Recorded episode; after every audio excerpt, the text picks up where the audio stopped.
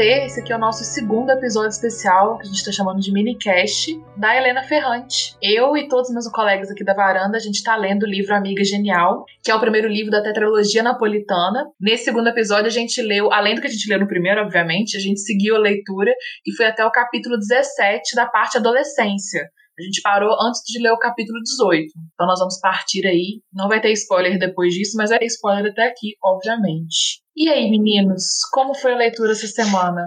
Então, minha querida amiga Laís, antes da gente fazer aqui o comentário da leitura dessa semana, é, eu preciso fazer aqui um feedback do nosso último podcast. Mas aí, só antes que eu esqueça aqui de fazer a apresentação, é, eu sou o Guilherme, o desafeto do Deco, e é importante falar isso por razão do comentário que eu vou fazer agora. Tem aquilo que eu não sei qual é o termo no, no Brasil, não sei nem se existe um termo para isso aqui no Brasil. A, a Sasha Meneghel. É, então, que nos Estados Unidos chama blurb. Blurb é aquela frase de efeito que tem na capa do livro. Tipo assim, livro sensacional. Uhum. Se você entra numa livraria, com certeza você vai achar algum livro que o Stephen King deu um elogio ali na capa. e tem um blurb, assim, que não saiu da minha cabeça durante a leitura essa semana, que foi o blurb do Deco, no nosso último episódio, é quando ele falou que o, o Amiga Genial é uma mistura do Curtiço com a infância dele em Muriaé. Eu queria dar os parabéns aí pro meu, meu colega sócio, porque, e desafeto, eu não consegui deixar essa ideia de lado durante a leitura dessas mais 80 páginas do Amiga Genial. E antes da gente continuar nos apresentando, eu vou aproveitar o gancho que o Gui deu, né, sobre o feedback do primeiro episódio. E eu vou colocar aqui um feedback de um ouvinte nosso e amigo da varanda, o João Paulo. João, muito obrigada por ter falado com a gente sobre o primeiro episódio dessa série da Ferrante. A gente espera que você também goste desse episódio e que outros ouvintes também, se quiserem mandar pra gente o que achou, que, enfim, se começou a ler, se já leu, se tá lendo, pode ficar à vontade. Aqui na descrição do episódio tem como contatar nós aqui da varanda, tá bom? Beijo. Oi, gente. Tô mandando esse áudio pro Ulisses e pra Laís, porque eu acabei de ouvir o podcast sobre a Amiga Genial, né? A parte 1. Eu adorei.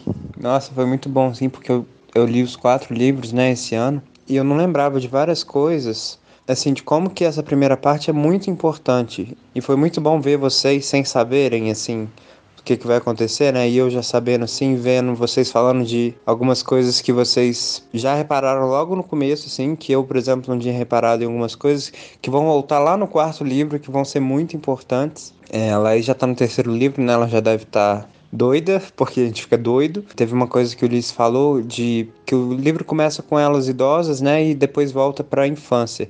E que nessa hora o Ulisses falou que ficou muito animado, né? Ficou até meio emocionado sim, porque ele percebeu que vai ser uma história de uma vida inteira. Eu também fui muito isso sim os quatro livros eles entregam isso, sabe? É muito bom ver uma vida inteira, né? É uma história de uma vida inteira. É muito, muito bonito também. Então, foi muito gostoso conversar com vocês, né? Ouvir vocês falando, mas me sentir parte da conversa. E já quero os outros episódios. Beijos. Então, meu caro amigo Guilherme, esse é o Deco, gente. A Laís me apresentou. Obrigado, Laís, pela bela interrupção, como sempre normal, normal. A Laís pode, o que ela quiser. Ela é a senhora do destino e a senhora do podcast. Ela é a dona da bola. Como a Laís já disse, eu sou o Deco Porteira e eu tenho que falar que o livro está crescendo em mim, tá? Mudou muito a leitura. Eu acho que eu tô começando a entender esse amor que as pessoas têm pela literatura não fantástica, fantasiosa. Posso dizer assim? Alguém pode corrigir? Pode, pode. É, porque para mim é muito difícil ler um livro que não tem um dragão. Bem difícil. E eu comecei a entender por que, que esse livro é bom. Vendo a relação das duas amigas, eu comecei a espelhar essas relações na minha vida e ver que eu já tive amigas geniais na minha vida. E que eu, eu, isso é uma interpretação minha, tá, gente? Eu não sei o que vai acontecer na, na, na, próximo, nos próximos capítulos, eu não sei o que cada um tirou desse livro, mas eu acho importante falar o que eu tirei. Como que essas relações de amor se é que aquilo é um amor, podem ser tóxicas. Como é que uma, uma relação de amizade pode te fazer mal?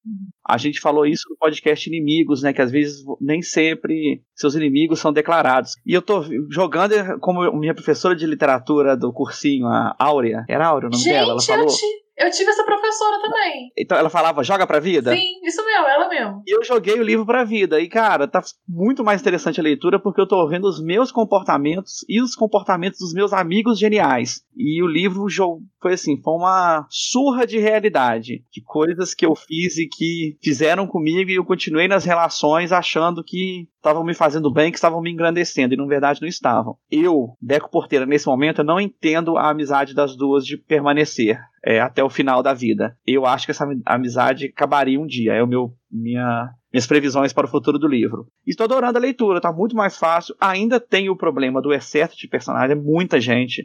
Quando começa a falar Michelle, não sei das quantas, Sololana, eu fico perdidinho. Quando eu li Game of Thrones, eu tinha um, eu tinha uma cola no, no, no, marcador de livro com todos os personagens, a casa que eles pertenciam, se eram casados ou não, porque. E acho que eu vou ter que fazer isso se eu quiser continuar lendo o livro. Eu tô tendo muita dificuldade de saber quem é quem. Vamos fazer, Obrigado. vou fazer essa relação aí, vou disponibilizar não só para você, mas para todo mundo aí que estiver acompanhando o podcast. Vou colocar nas redes da Varanda. Ótimo stories isso. É, vou botar, porque realmente eu, eu também tive essa dificuldade, principalmente entre um livro e outro. Porque eu tô agora no terceiro da tetralogia. Entre o segundo e o terceiro, eu demorei mais tempo para pegar para ler. E assim, quando eu peguei o terceiro, eu falei, meu Deus, o que, que tá acontecendo? a parte boa, isso aí não é nem um spoiler, é só uma questão da edição mesmo. É que a cada livro eles colocam a mesma lista de pessoas, acrescentam se tiver mais, e eles atualizam. Ah, no primeiro livro é a filha do verdureiro. Aí vamos supor, isso não é verdade, tá, gente? Vamos supor que no livro 1 a filha do verdureiro é assassinada. Aí vai pro segundo livro, ah, fulana de tal, filha do verdureiro assassinada de tal, tal, tal forma. Então eles vão atualizando à medida do, do livro, dos livros, né? Eu acho isso bem legal. E essa quarta voz que vocês estão ouvindo ainda, que nos apresentou é Ulisses, ou por favor, se apresente, fale aí do que você achou dessas 80 páginas que você leu nessa última semana. Gente, eu sou Ulisses e eu vou ler um trecho do livro, porque quando eu li esse trecho, é, eu me conectei aqui em outros níveis com essas personagens. Ele está na página 121. Respondi de boa vontade. Era a primeira vez que alguém me indagava sobre minha amizade com ela, e falei sobre isso durante todo o trajeto, com grande entusiasmo. Foi também a primeira vez que senti como, precisando buscar palavras para um tema sobre o qual eu não dispunha de palavras prontas, eu tendia a reduzir a relação entre mim e Lila a afirmações destoantes e de positividade exclamativa. E eu achei isso tão legal porque o que a gente está vendo aqui durante esse livro é a Lenu tentando colocar em palavras o que acontece né, no mundo dela, que se entrelaça com o mundo da Lila. E ela tem aqui, nesse momento do livro, né, que é no capítulo 11, uma percepção de que a relação que ela tem com a Lila depende dela, ou seja, do olhar que ela lança para aquilo. Então ela começa a prestar atenção não na Lila, mas no olhar que ela direciona a Lila. E eu achei essa virada do livro muito legal, porque ela começa a sacar não só a coisa entre as duas meninas, mas é, como as pessoas olham, cada um se olha naquele. Ah, quando os meninos entram na jogada, enfim. Eu achei muito precioso é, esse trecho. Eu estou amando essa parte da adolescência eu confesso que eu gostei mais da infância, entrei aqui na adolescência e tudo, mas eu tô gostando muito também. Estou muito é, capturado pela leitura e achei que o texto, é, eu estou muito mais é, pego pelo texto do que pela história. Eu estou achando que tem umas coisas muito, muito bonitas escritas, sabe, reflexões sobre a vida, sobre as amizades. Então, eu estou bem captado pelo texto. Uhum. Eu, assim, da minha parte, nós lemos agora umas 80 páginas, não é essa primeira parte da adolescência, é, a história dos sapatos. Está sendo muito bacana essa leitura conjunta, todos nós aqui, porque, nossa, eu tive a impressão contrária da apresentada por vocês até agora. É, eu não estou gostando dessa primeira parte da adolescência. E aí que engraçado, né? Enquanto o Deco disse que está entendendo o porquê dessa fama toda da Ferrante, eu me peguei nessa primeira parte da adolescência me perguntando o contrário. Eu falei assim, nossa, mas é, aonde está a, a fama da Ferrante? Porque a parte da infância eu gostei, achei muito promissora, mas até agora essa parte inicial da adolescência eu achei, se vocês me permitirem falar isso, chato até aqui. Achei chato até aqui. É, Mas... não, não, acontece muita coisa, ela está ainda construindo a relação dos personagens e a gente já está caminhando para metade do livro. E assim, essa primeira parte da adolescência não me pegou, não gostei. Acho que não acontece nada. Cheguei inclusive a comentar isso com uma amiga minha um beijo, Soraya, comentei isso com ela. Falei assim, nossa, tô achando chato essa parte do primeiro livro. E ela falou assim pra mim, não, mas fica tranquilo que o segundo livro é muito bom. Assim, mas pô, então. Eu falei, pô, então eu ainda tenho mais metade do primeiro livro para ler. E aí eu fiquei, durante vários momentos dessa leitura, eu comecei a ficar perguntando coisas paralelas. Tipo assim, nossa, é a tetralogia napolitana. Qual a importância de Nápoles na história, né? Nápoles, será que é um personagem? Comecei a ficar me perguntando coisas paralelas, porque morango, chocolate e flocos. Nossa, né? essa. Não, morango, chocolate e creme. Essa primeira parte. É importante. O Guilherme tá assim, porra, tá chato, não acontece nada. Eu só tenho uma frase para isso: Guilhermes Denil Deco. Pode ser. Tá chato, não acontece nada. Cadê os dragão? É, ó. Posso defender a Nelinha quando você acabar, Olha Guilherme? Posso defender? Olha que plot twist, né? Eu e o Deco mudando aí de, de figuras. Provando que o ódio e o amor andam realmente de mãos dadas. É. E assim, um, e aí para dar andamento aí no podcast, na nossa conversa, eu, eu acho a, a narradora insuportável. Nossa A senhora, a, a Lenô, a Helena, muito chata. Nós vimos aí 80 páginas dela falando a, as peripécias acadêmicas dela, a construção dos personagens indo adiante, né? E aí o ponto-chave para mim, o Ulisses leu aí uma passagem do, do- dessas 80 páginas, para mim, a passagem é quando ela fala que a, a, a Lila é má, ou malvada, não sei qual é o, o termo que ela utiliza. Ali, acho, ali foi um ponto marcante para mim. Posso defender a Lenoca agora? Eu, Deco Porteira? Caraca, o mundo realmente dá voltas. Chupa terraplanistas. Vai lá, vai lá, advogado de defesa.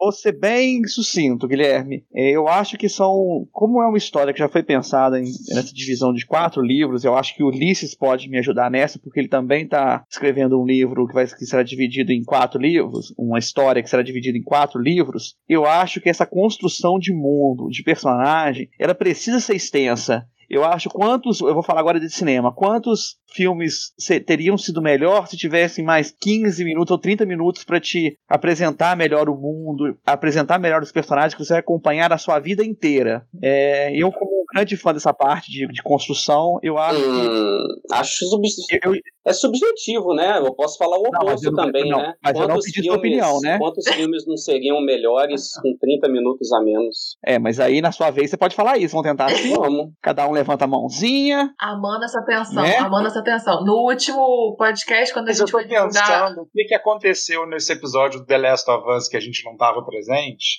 Esses dois voltaram assim, sabe? Se amando. Só concordou, né, Guilherme? o- Só concordou. Quando a gente divulgou no, no nossa, na nossa rede social, no Instagram, que faríamos essa série especial da Ferrante, a Isa até comentou, né? Uma amiga da varanda, amiga nossa também, beijo pra Isa. Que ela falou assim: ai, mal posso esperar pra ver vocês discutindo napolitano. e eu já tô. Isa, estamos entregando já a discussão. Infelizmente a gravação não tá sendo ao vivo pra ver os dois se bicando. Mas assim, eu, gente, eu, eu repito, eu tô achando um livro melhor. Eu ainda não acho que é um livro que eu compraria, que eu, se não fosse ler com vocês, eu não estaria lendo. Eu não tô também, né? Mas eu acho, Guilherme, às vezes você nunca teve uma amiga genial na sua vida. Abre um edital pro Deco se inscrever, Guilherme. Uma coisa que eu fiquei me questionando, porque esse, esse livro já tem uma série da HBO, né? A HBO, eu não vi ainda os, os episódios. Tá na segunda temporada. Eu acho que a segunda, a Sério? segunda é, tá na segunda temporada. É uma série italiana e, e passa na HBO, com a produção da HBO.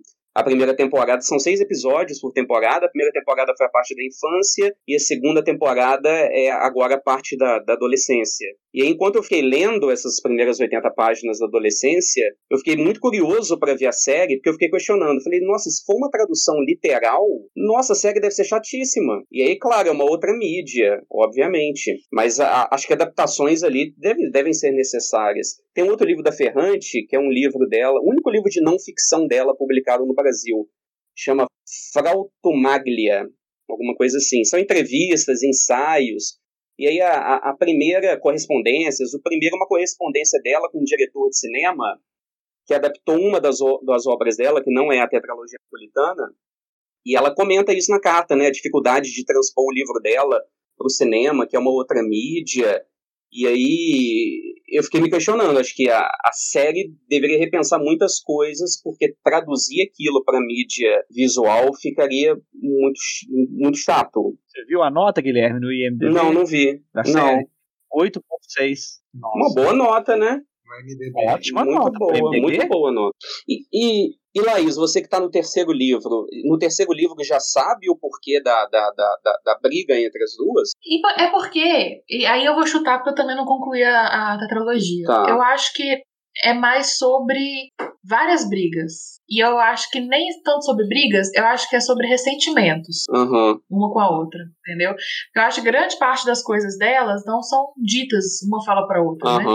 Elas acabam explodindo em algum lugar, mas eu acho que é muito mais sobre ressentimento.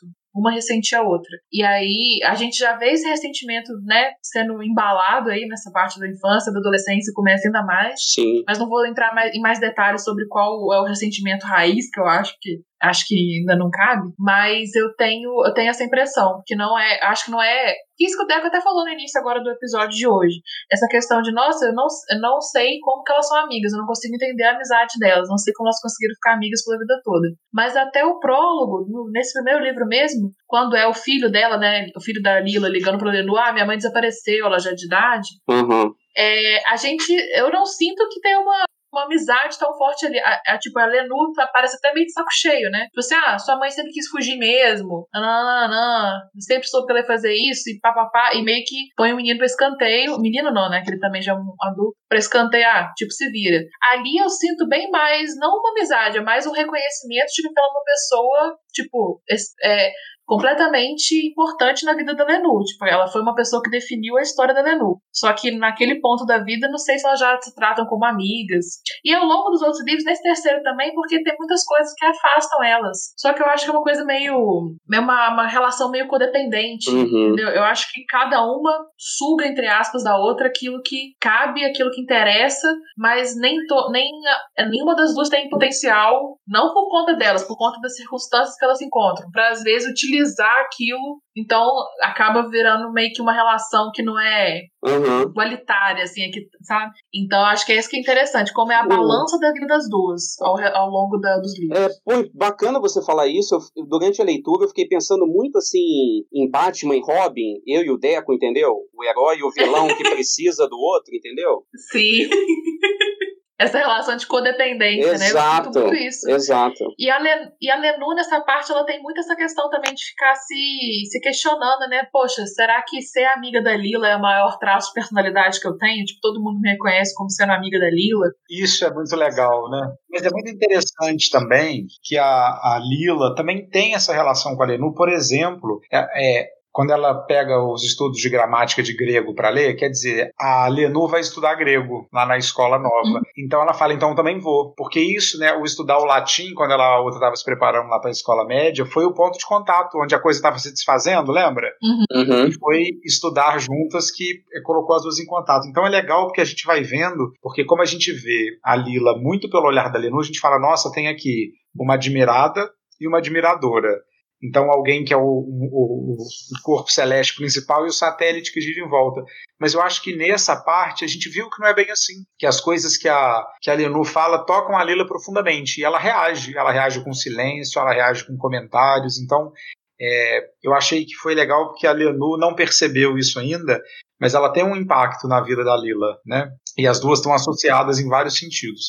Agora, deixa eu só fazer um outro comentário sobre o que vocês estavam falando aí, né? Da, das brigas que vão vir, né? Que, é, acho que a gente já sente isso, eu não li ainda, mas que elas vão se desentender e se entender em vários pontos, inclusive, né? Depois do sumiço da, da Lila, que é anunciado no prólogo. Mas eu fiquei pensando é, de como isso tem sido bom para mim ler essa parte no seguinte sentido. Às vezes, né, por exemplo, então, sei lá, nem sei quanto tempo a gente se conhece, Laís, 10 anos, e também conheço o Deca há 10 anos, o Guilherme também quase isso, né, sei lá. Enfim, e a gente se conhece de lugares diferentes. Mas que agora eu convivo com a Laís em 2020, então eu tenho uma imagem da Laís aqui em 2020 e tudo, e essa imagem, ela fica, ela se sobressai. É com essa Laís que eu me relaciono agora. Uhum. Mas aí eu fico pensando assim, nossa, gente, eu já tive tantas impressões da Laís, né? Eu já conversei tantas coisas, eu já achei que a Laís sentia tantas coisas, e de que como quando a gente tem uma relação estendida com as pessoas no tempo, a gente vai mudando, né, o olhar sobre aquela pessoa. E que o bom de ler um livro desse é porque a gente consegue acompanhar um personagem olhando de diversas maneiras para um outro.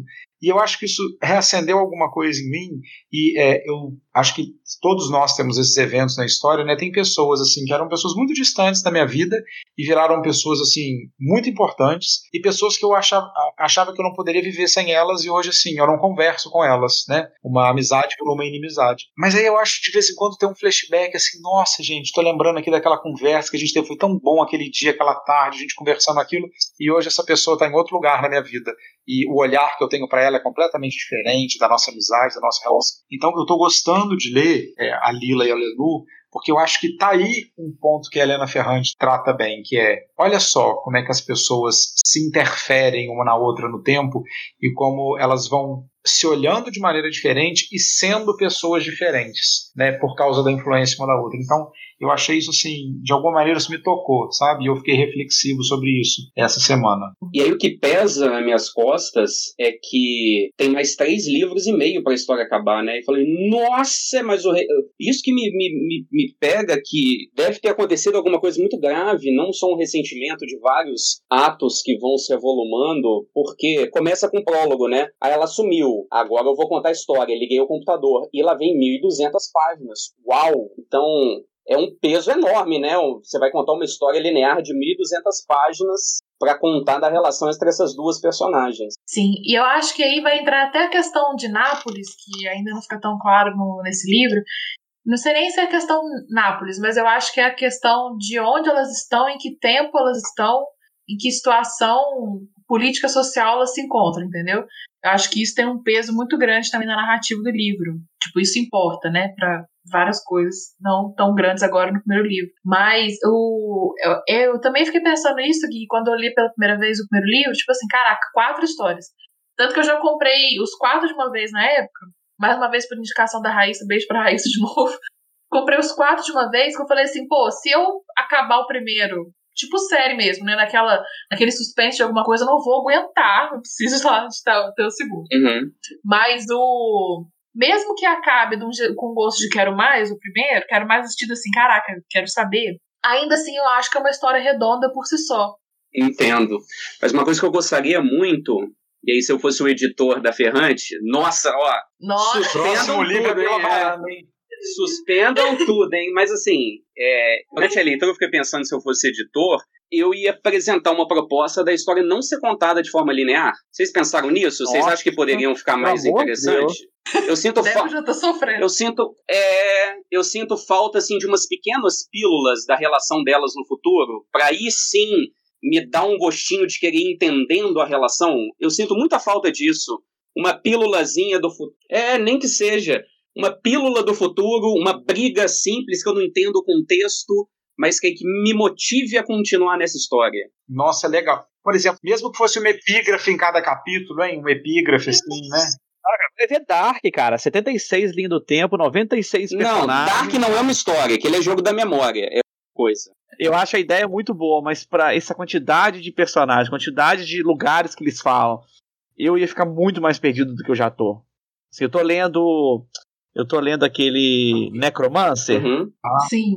Cara, ele é um livro complexo também. Então, assim, tem hora que eu paro falo, não entendi nada. Aí eu volto umas páginas, sabe? Não sei se eu conseguiria estar lendo a, o livro A Amiga Genial se ele fosse um livro mais complicado, sabe? Que eu acho que já, já seria uma barreira muito grande pro meu interesse, sabe? Mesmo com o podcast. Sim, eu acho, eu gostei muito dessa, dessa sugestão do Gui, mas eu acho que se tivesse coisas do futuro, já iria entregar muita coisa que vai acontecer ainda. O Gui, mas uma coisa que você falou no, no podcast da semana passada foi: pô, será que foi a Lila que matou o Dom Aquila? Eu falei, nossa, Guilherme viaja muito, né, gente? A Lila matar o Dom Aquila. Mas aí, nessa vez da leitura, quando ela pega e põe lá o. Não esqueci o nome do negócio do estilete lá, na, no pescoço do moço e sai até uhum. Uhum. Hum, será uhum. que a Lila matou o Dom Aquile? Essa menina não é qualquer coisa, não. É igual a parte. Tem uma coisa muito legal também, que eu acho que tem muito nas relações dos nossos amigos, né, gente? Principalmente quando a gente é criança e adolescente, que é aquela parte que a, a Lenu mostra os peitos pro menino. Uhum. Vocês lembram dessa parte? Uhum. Fiquei bem chocado. De que é, eu fiquei bem né, chocado. Assim, a, a, o que ela pensa ali, assim, isso é o que a Lila faria e de quantas vezes a nossa decisão ética diante de alguma coisa tem a marca do nosso amigo, do nosso mentor, da pessoa que a gente está se relacionando naquele momento, né? Então é muito legal ver como as meninas se contaminam, né? Da personalidade uhum. uma da outra.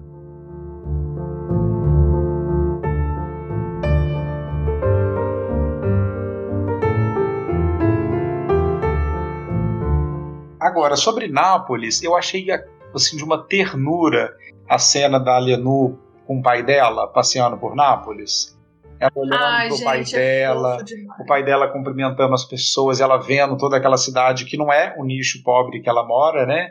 E ela vendo assim aquela coisa, eu fiquei muito enternecido por essa parte, assim, achei muito muito linda, assim. A gente vê a personagem também num momento que não está referenciado a, a Lila e esse grupo de amigos. Você não acha um pouco triste, não, Ulisses? Que ela fala uma frase assim: foi a única, a única vez que meu pai me deu atenção, o único dia que ele me deu atenção exclusiva, sabe? Olha, é. numa relação pai e filho, do, toda a sua memória, você ter um dia em que você teve um momento seu e do seu pai, sabe?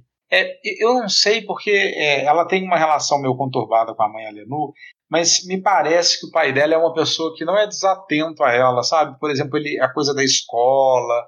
Então ele tem várias resistências, mas como ele compra as coisas da Lenu também. Então, é, é claro, né? Tipo assim, às vezes na memória dela esse é um dia muito especial e tudo, mas ele não me deu tristeza, não. De alguma maneira, eu não sei se isso vai se desenvolver, como vai se desenvolver, mas é, tem alguma coisa que me fala que entre a Lenu e o pai dela tem, assim, sabe, um afeto ali consistente. Não sei se Também, eu acho que esse, esse foi agridoce aí esse momento que o Deco me é. que é, boni é bonitinho e ao mesmo tempo dá um apertinho no coração.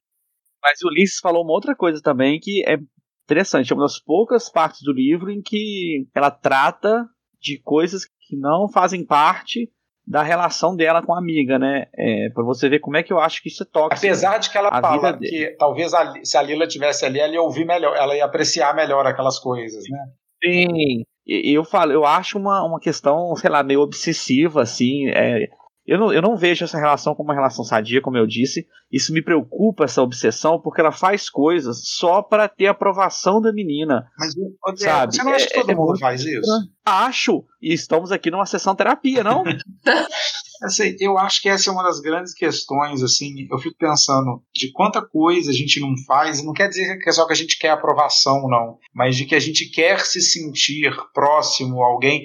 Por exemplo, não estou falando que assim, ah, me sentir, ah, vou fazer isso aqui porque é o que o Deco faria, o que o Deco aprovaria, mas sei lá, porque é o que a Madonna faria, ou o Cristiano Ronaldo faria, ou o Papa faria, ou o pastor da minha igreja faria.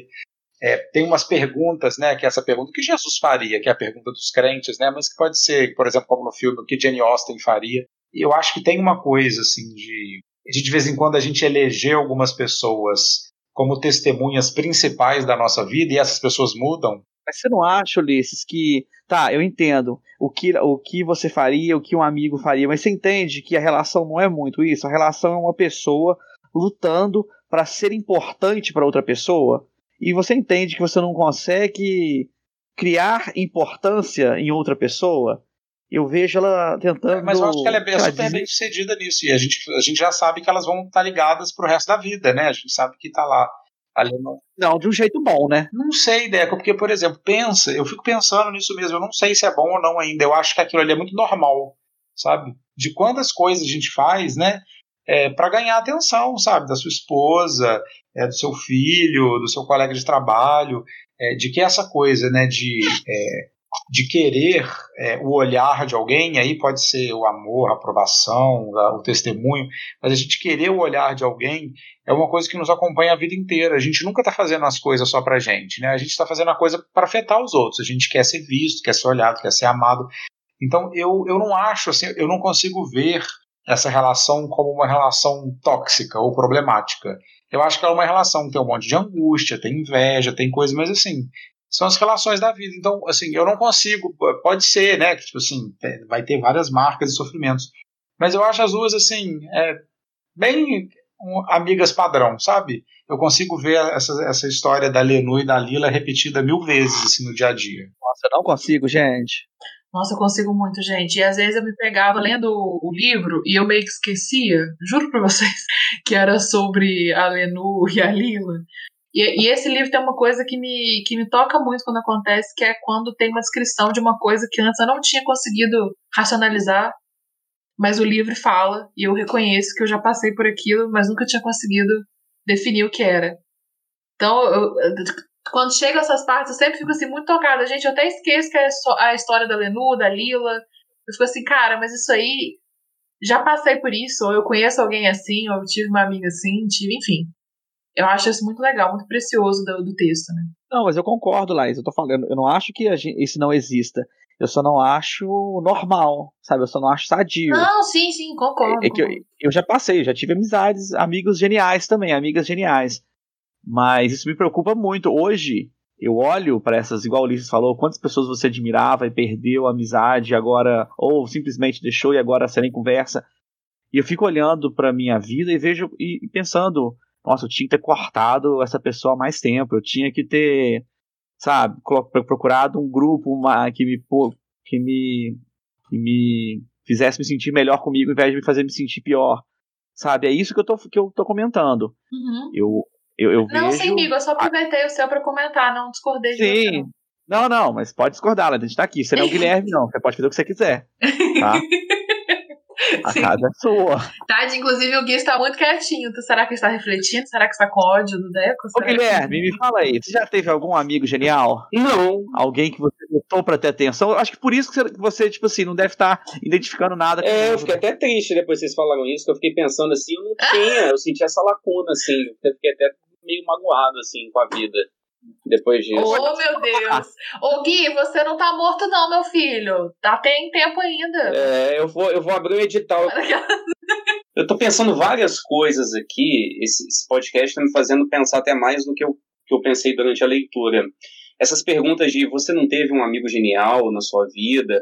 O que vocês comentou, né? A questão assim do, do, do amigo testemunha, né? Aí eu, o que, que meu amigo faria de ter a aprovação dele? Mas ao mesmo tempo eu, eu sinto que a relação entre as duas está indo além disso, de não ser tão somente é, um mimetismo, assim, o que, que a minha amiga faria, eu quero fazer a mesma coisa que a minha amiga. Eu acho que está indo num ponto além, meio que uma metamorfose entre as duas. Eu não sei nem se eu consigo discorrer o porquê, mas é uma impressão que eu tenho. Está indo além do mimetismo e virando um, uma metamorfose ali. Os nomes são muito próximos, né? Lenu, Lila, é fácil confundir.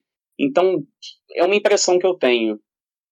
E é uma coisa assim, que aí pensando, o que Liz falou, né? Ah, o que, que meu amigo faria, o mimetismo com amigo, isso daí eu reconheci rapidamente, assim, na minha história. Mas agora, de ter um amigo que ocorre esse, esse, essa, essa, essa metamorfose, não, nesse ponto não. Eu concordo, Gui. Eu acho que isso vai ficar mais mais evidente nas próximas páginas. E eu tava até que pensando que a gente fala, ah, você nunca teve um amigo genial, mas eu acho que essa relação entre as duas não necessariamente às vezes é, só, é com amigos, ou amiga, uhum. com amigo. É com pai, é com mãe, é com verdade. namorado, namorada. É verdade. Porque é uma dinâmica, né, que não fica só acho que restrita à amizade. Uhum. Acho não, tenho certeza. Uma pessoa que você admira. Talvez você nem conheça. É um pouco admirar, é um pouco querer ser como ela, é um pouco querer ficar é, com inveja, um pouco querer sabotar, querer proteger também, enfim, uma possessividade até às vezes. Querer não Mas ser é... parecido, às vezes, né? É, é, exatamente. Tá muito terapia, você gente, falou tá uma tá coisa é, que é uma, é nessa, nessa metamorfose, nessa simbiose, e é, tem uma coisa que eu acho muito, muito boa na vida mesmo, assim, é a gente é, ver as coisas dos nossos amigos na gente e as nossas coisas dos nossos amigos. Eu, eu pego, eu, eu me considero uma pessoa muito porosa, eu gosto de pensar assim, assim, eu pego gestos dos meus amigos, eu pego expressões, de repente eu falo uma coisa e na hora que sai da minha boca eu falo assim, nossa, isso aqui é o que a Isadora falaria, nossa, eu aprendi isso com a Isadora. Ou eu estou escrevendo alguma coisa, eu falo assim, essa frase aqui não é minha, essa frase é da Maria, eu tive uma conversa com ela nisso. Então, eu acho tão bom quando a gente se flagra vendo que alguma parte que é muito cara para você, ela não é só sua. Ela vem de algum lugar, ela vem de uma conversa, ela vem de uma troca. Então, eu acho muito bom, sabe, quando a gente consegue ver na vida que essa composição que a gente é tem o dedinho de um, monte, de um monte de gente. É claro que às vezes dói, né? Quando tem essas acusações. Você tá igual o seu avô, você tá igual a sua mãe. A gente fala, puta que pariu, é mesmo. Mas eu, eu acho muito legal a gente perceber que a gente é contaminado dos outros, né?